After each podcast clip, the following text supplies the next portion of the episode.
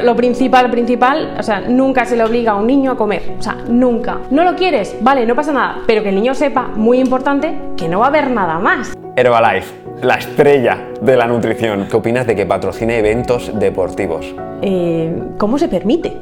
Este tipo de, de dietas lo que hacen, evidentemente, claro, resultados rápidos, porque claro, te, te restringe la alimentación, sirope de arce, una botellita de agua y, ¿sabes? Y listo. ¿Qué opinas del tema de la fiscalidad para los nutricionistas? Mal. Sí. o sea, fatal.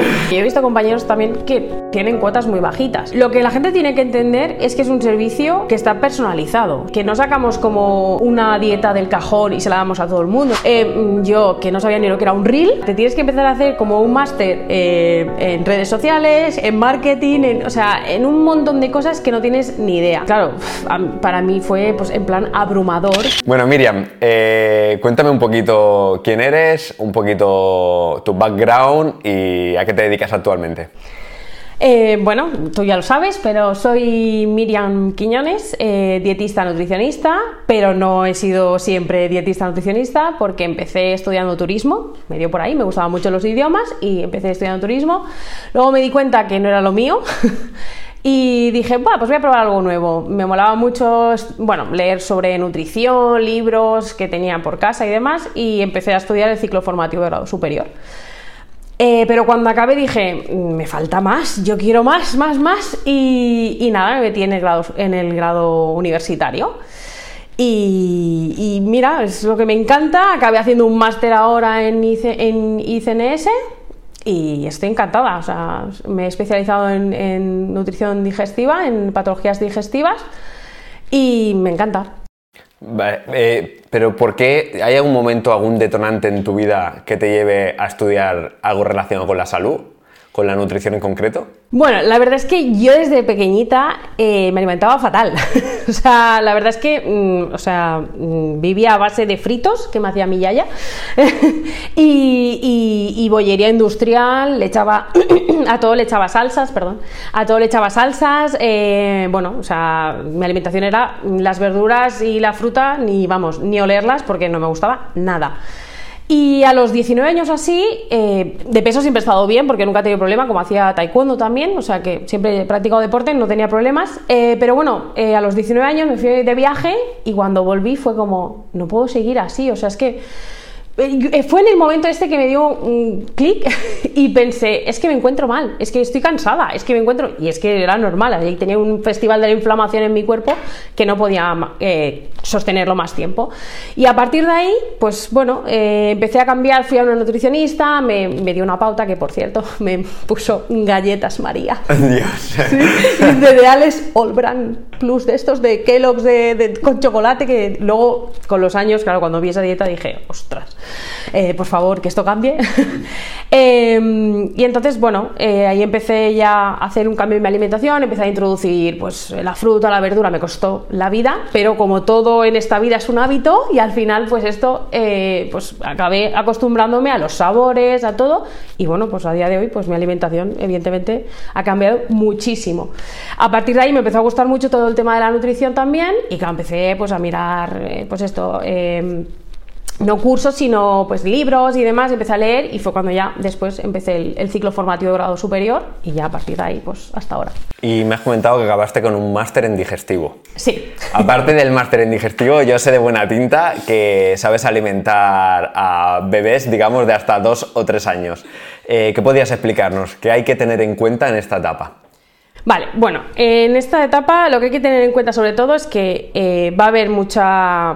Eh, eh, lo que es eh, van a tener muchos episodios en los que va a haber que no quieren según qué alimentos, es decir, hoy aman el aguacate y mañana ya no les gusta nada, ¿vale? Y esto es totalmente normal, eh, tienen, tienen selectividad alimentaria que se le llama, ¿vale?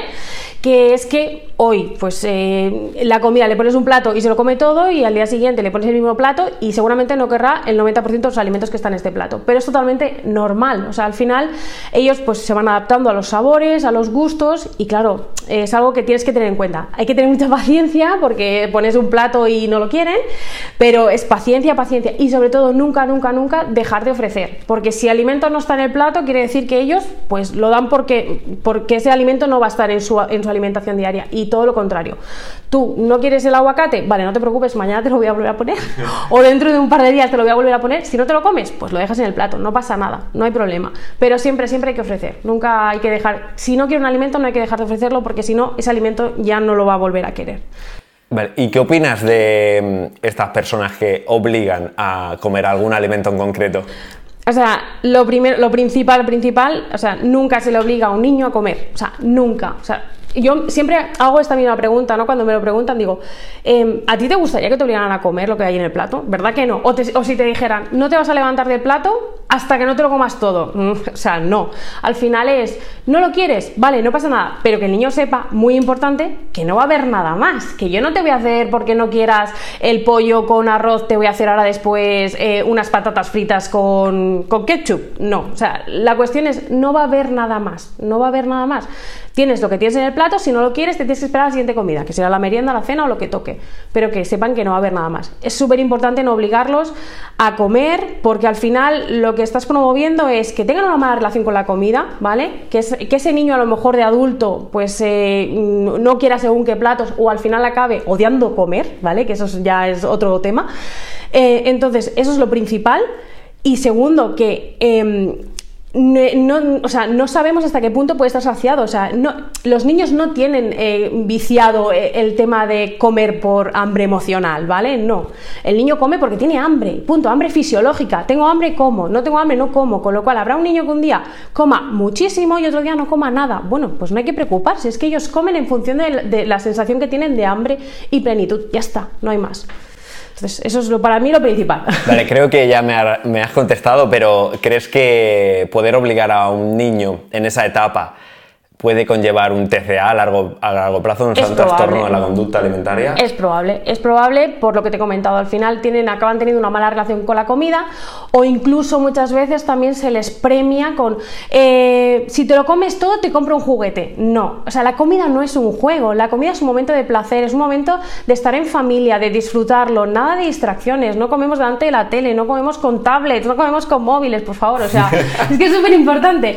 Entonces, em, al final es, un momento de placer, es un momento de que estamos todos en familia, no obliguemos a comer, em, la comida no es un premio ni es un castigo, entonces claro, o sea, cuando fomentamos estas conductas, evidentemente, y tanto TCAs como a lo mejor obesidad, porque estás obligando a comer a un niño que a lo mejor no quiere comer tanto, pero tú le estás obligando a comer, al final esa conducta es un hábito y al final el hábito desarrolla, pues probablemente a lo mejor a la larga podría tener problemas de obesidad, claro que sí. Sí, pueden llegar a después sentirse mal de mayores si dejan comida en el plato. Totalmente, claro. Están, están obligados a comerse lo que hay en el plato porque su madre, su padre, la, la, persona que esté con ellos le ha dicho que se tiene que comer todo si no, no se puede levantar de la mesa o se tiene que comer todo porque si no, no le va a comprar un juguete. No, por favor, o sea, no obliguemos a comer. O sea, los niños no tienen esa necesidad de comer por, por ansiedad, no. Comen por hambre fisiológica, porque tienen hambre y punto. Vale. Y mm, entonces, hora del patio, del recreo. Eh, ¿Bollicao o bocadillo? Está simple, ¿eh? Muy Está muy fácil. O sea, mm, bocadillo. o sea, sí o sí, bocadillo. Sí, sí, Creo que hay que eliminar un poquito todo el tema de ultraprocesados. Bocadillo, tanto a la hora del patio como a la salida de los coles, porque es lo mismo, o sea, bocadillo, o sea, bollicaos, galletas, eh, o sea, todo, todo, es lo fácil, lo rápido, que yo entiendo que a lo mejor se tarda un poquito más en, hacer un bocadillo, sí, pero ostras, al final es que le estás dando a tu hijo comida basura. Ya, aparte, em, sí que es cierto que tiendas de chucherías y demás se suelen ubicar en la salida de los colegios, entonces es una tentación más.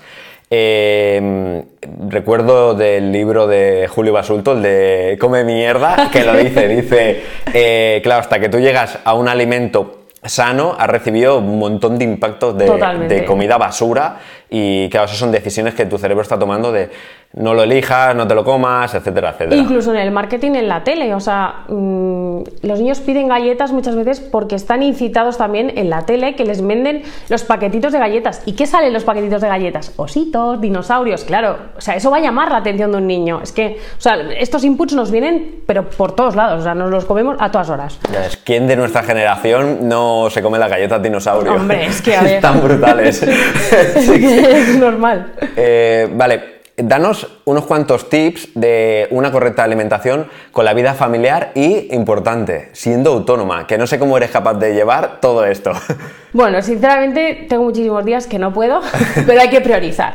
Entonces, lo más importante, batch cooking, es decir, prepararte pues tú, yo tengo un menú, ¿vale? Me he hecho como un pequeño menú en plan de pues eh, esto, este día toca patata y pescado, este día toca eh, pasta y, y, carne o este día toca legumbre y entonces en función de eso me hago mi planning, me hago mi planificación de lo que, de lo que tengo que comprar y a partir de ahí hago la, la, la, comida de la semana. Pues si no es imposible. O sea, un poquito de orden y, sí, totalmente. y, hábitos, y hábitos sobre todo importantes. Tú de orden sabes más que yo, que te más ordenado. un poco obseso con el orden, sí. Eh, vale, entrando un poco en el tema digestivo, que estás especializada en este campo. Eh, ¿Cómo sé si tengo una correcta microbiota, por ejemplo?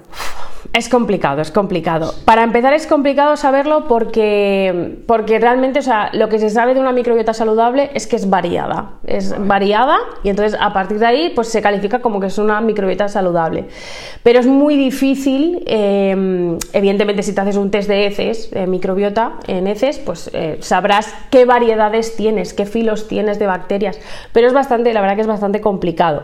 Entonces, si tú tienes una correcta alimentación en cuanto a, a variedad de frutas, de verduras, de legumbres, eh, cereales eh, integrales, todo esto, en principio, en principio eh, tu microbiota, eh, microbiota sería, sería saludable. Es que es, muy complicado decirte, tienes una microbiota saludable. Es muy complicado. Aparte que hay tres enterotipos diferentes de personas, que tenemos pues unos filos concretos más que otros, entonces es que es muy complicado. O sea, es muy complicado. O sea, volviendo un poco a, los básicos de la nutrición, ¿no?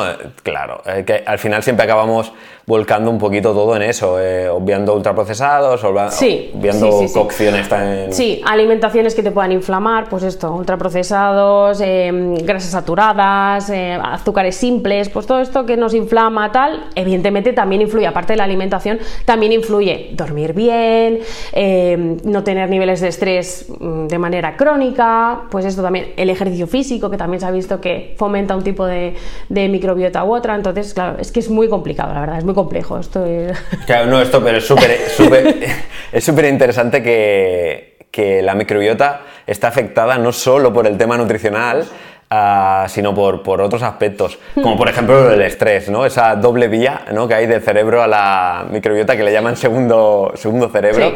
Eh, esto es súper interesante.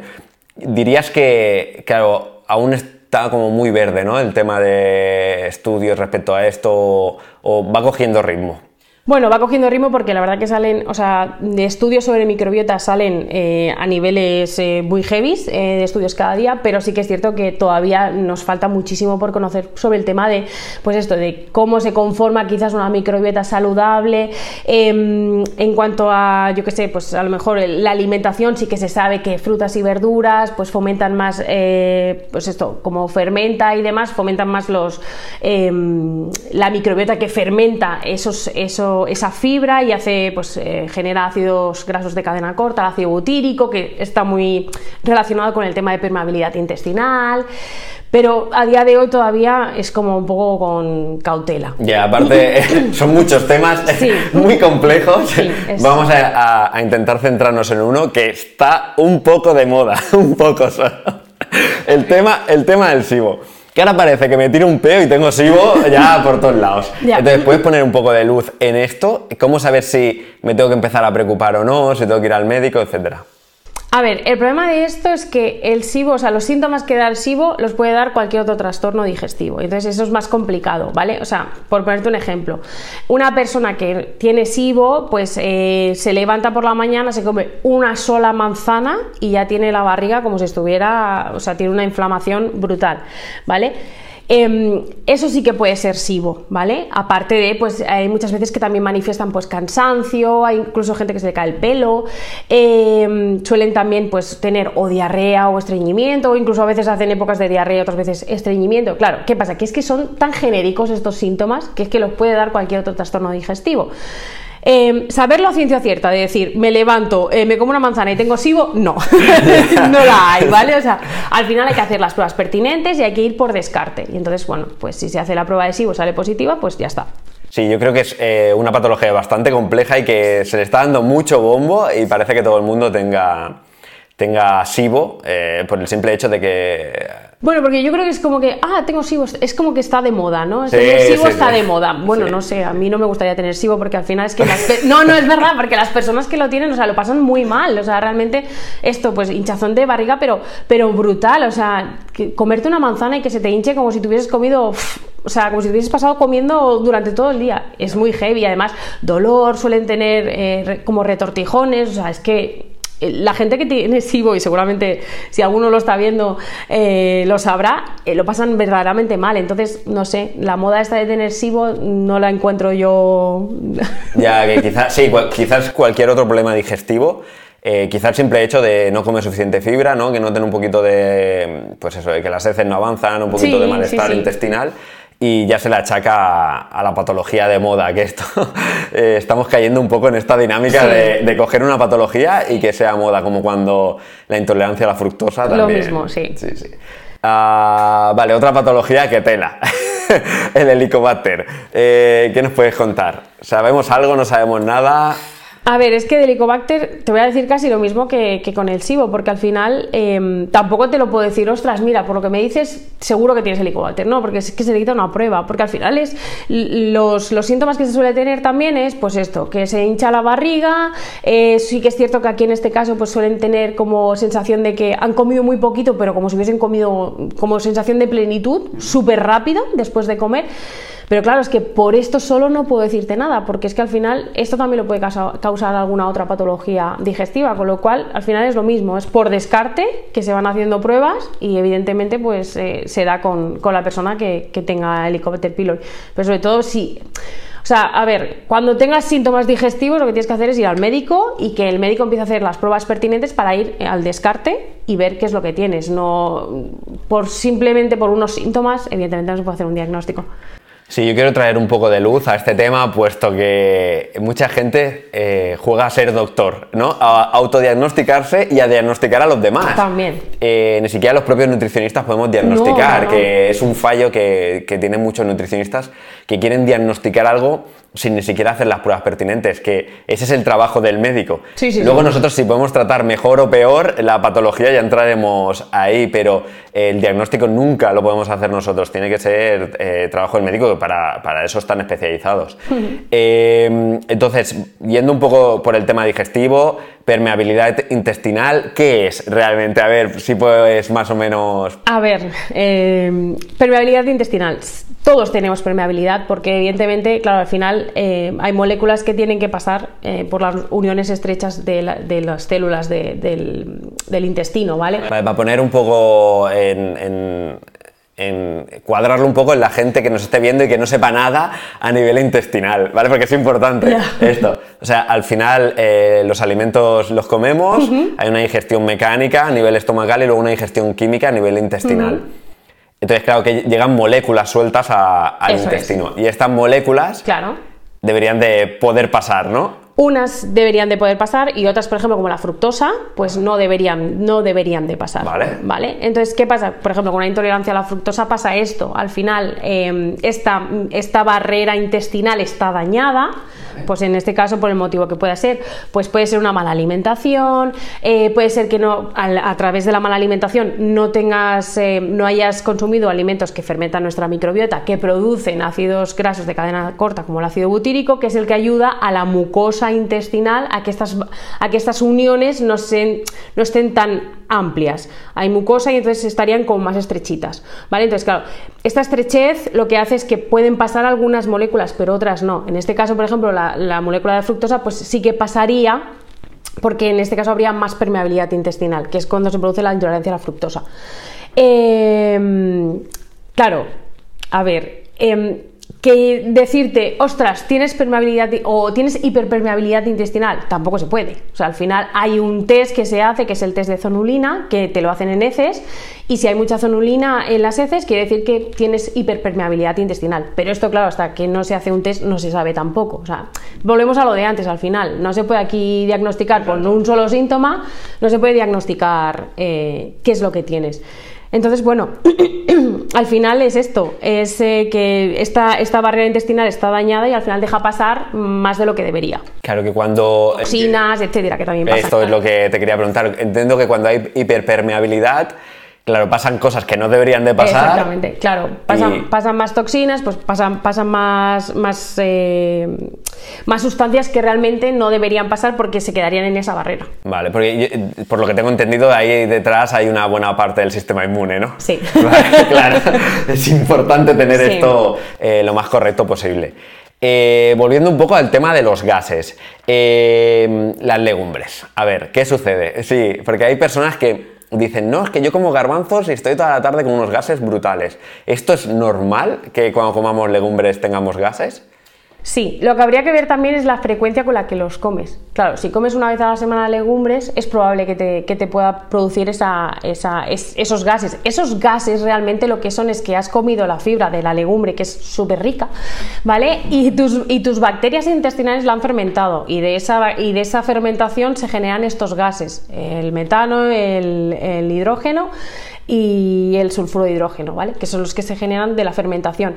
Entonces, que comas un día legumbres y te pase, pues es normal. Ahora, si, si normalmente estás comiendo más días, normalmente cuando tú consumes un tipo de alimento empiezas a generar ese, eh, la, microbiota que fermenta ese alimento, ¿vale? Con lo cual, entonces, si tú estás comiendo legumbres, habrá más, eh, más bacterias que fermenten esa, esa ese alimento. Ese, alimento.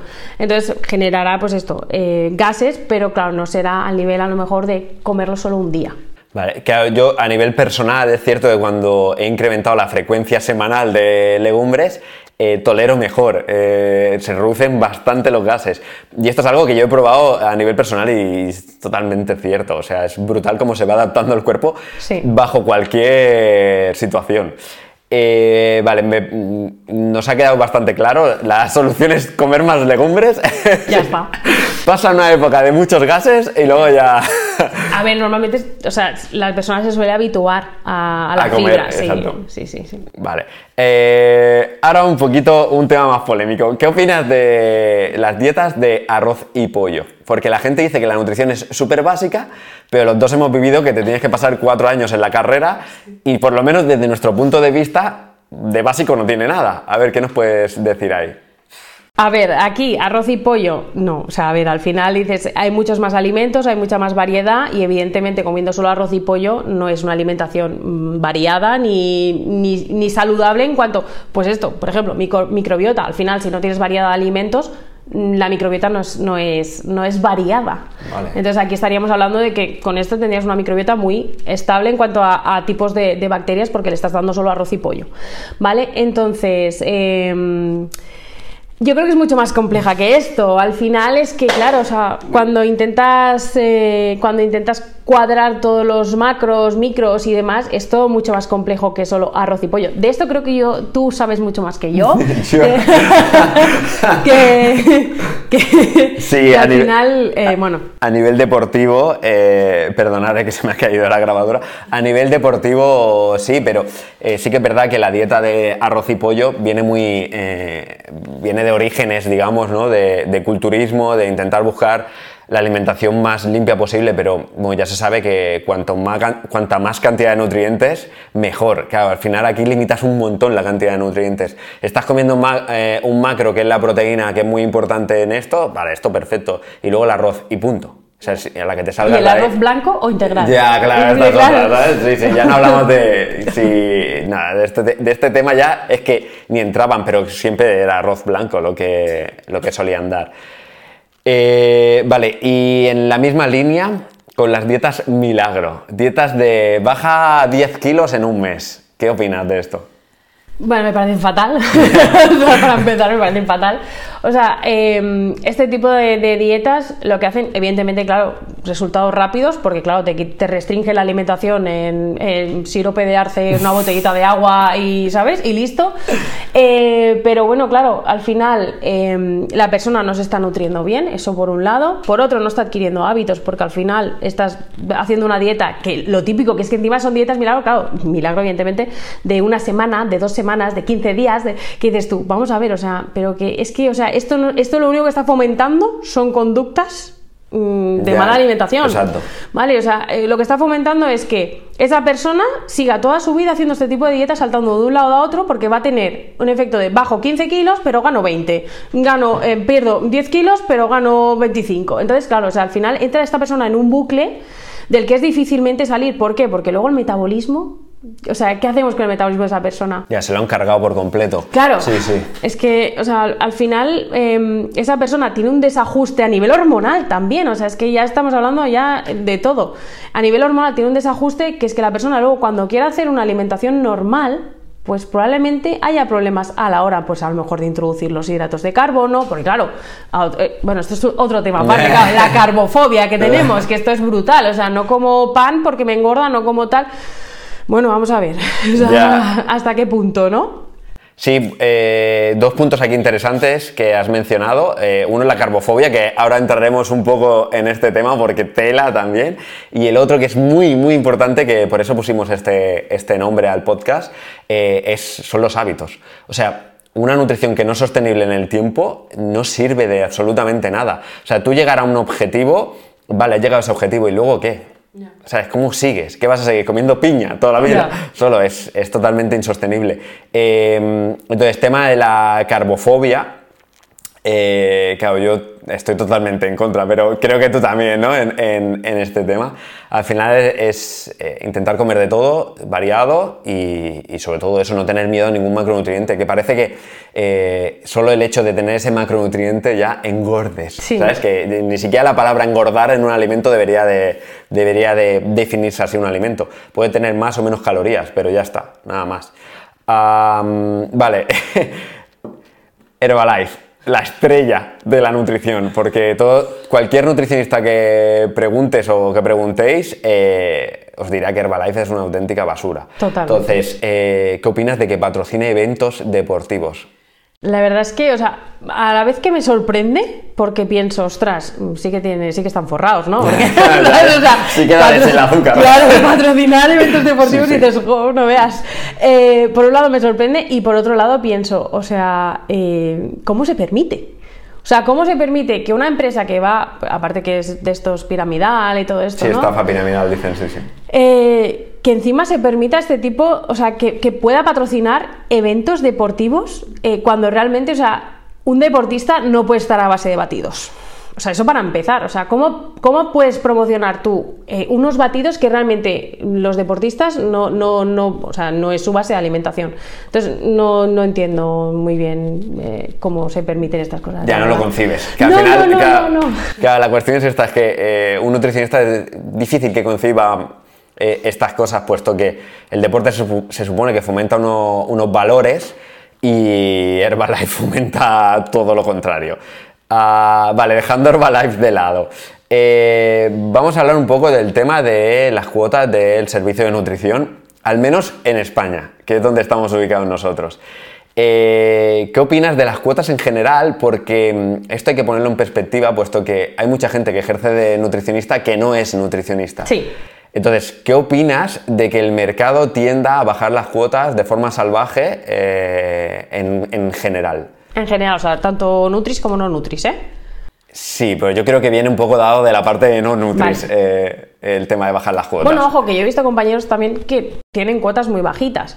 O sea, eh, lo que la gente tiene que entender es que es un servicio que está personalizado. O sea, bueno, al menos el nuestro, ¿no? Sí, sí. Eh, pero bueno, que eh, por norma general es un servicio que está personalizado, o sea, que, que no sacamos como eh, una dieta del cajón y se la damos a todo el mundo, o sea, al final es una dieta que está personalizada en base a los gustos, a las patologías o, o lo, que, o lo que tenga la persona en cuestión.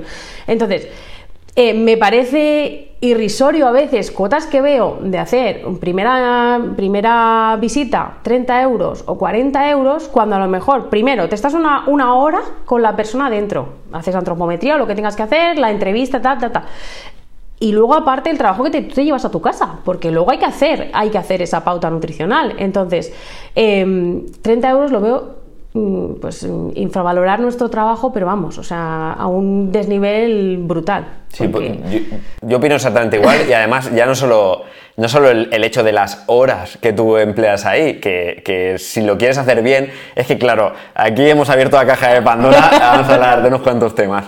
Em, no solo ese hecho, sino que tú tienes una carrera, tú tienes un máster, o sea, tú sabes perfectamente que le tienes que hacer a esa persona.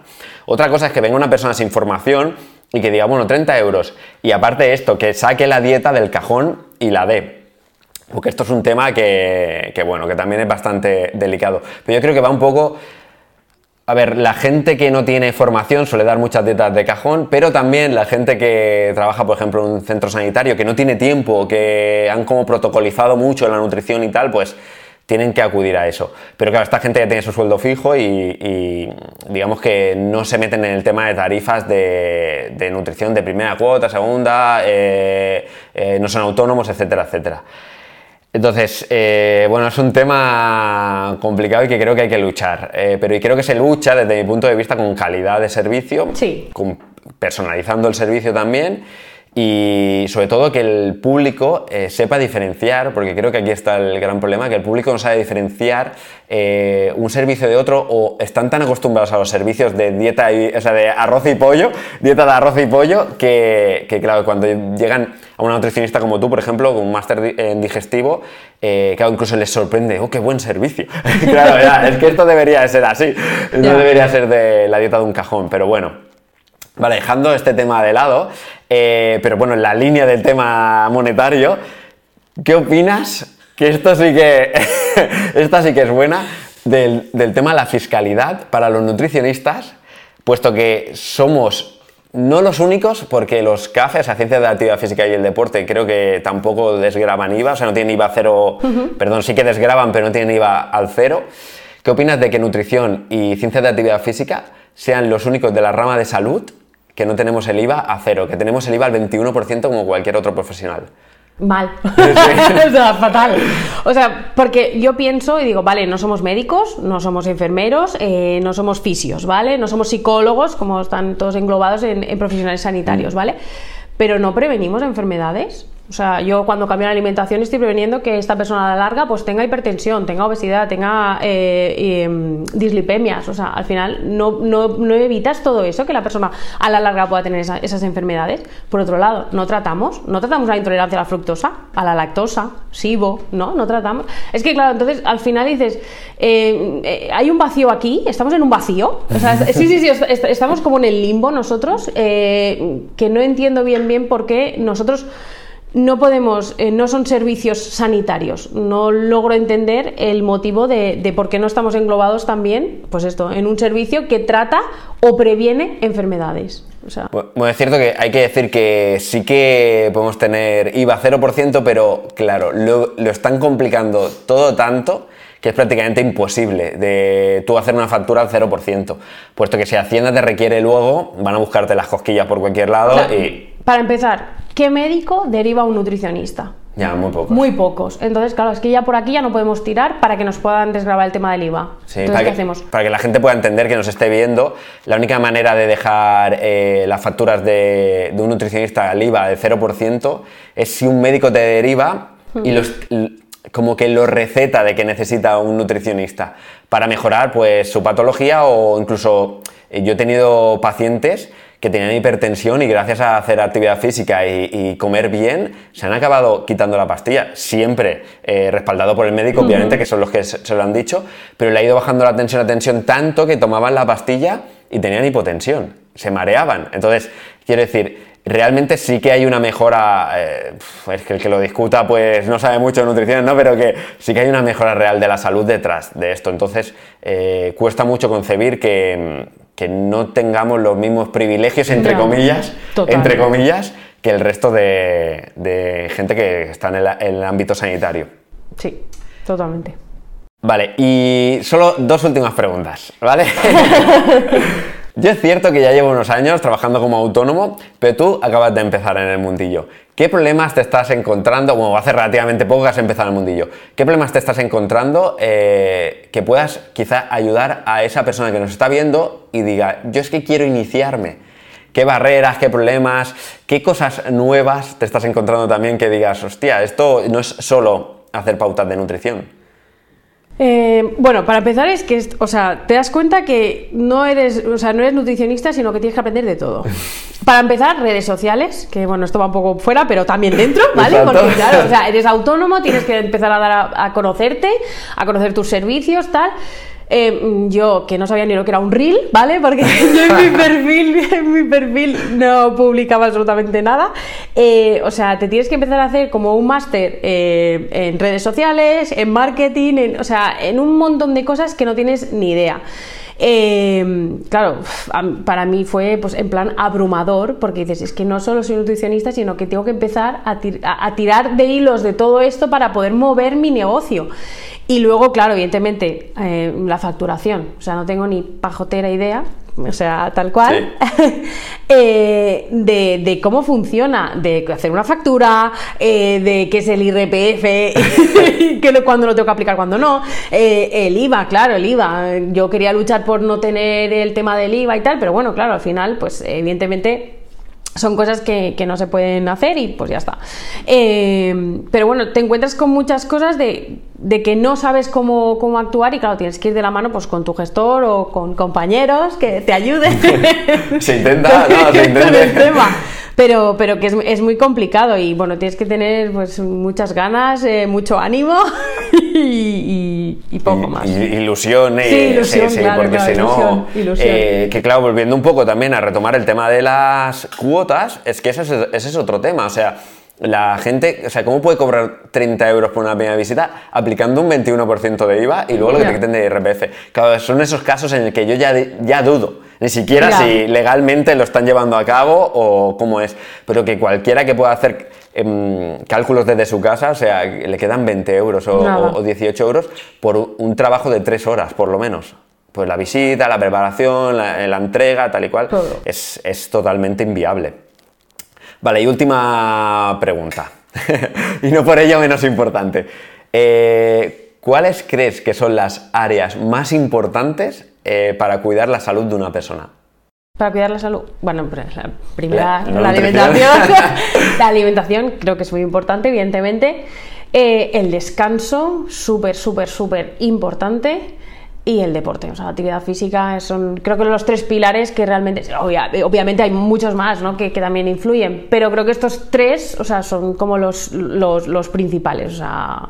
Sí, yo, quizá añadiría, eh, con tu permiso, añadiría eh, control del estrés. Bueno, claro, también. Control del estrés y ambiente social, sobre todo. También. Que se está viendo que las personas que se sienten muy solas eh, acaban teniendo bastantes problemas y es más, el otro día vi el documental de Centenarios de Netflix y no he visto todavía. De las zonas azules, que son las zonas más longevas del planeta y precisamente esa es una de las variables. El entorno social, eh, Qué fuerte. Sí, familiar, sí, sí, sí, familiar, que la persona no se sienta sola, ¿sabes? Que se apoyen entre sí es, es importante.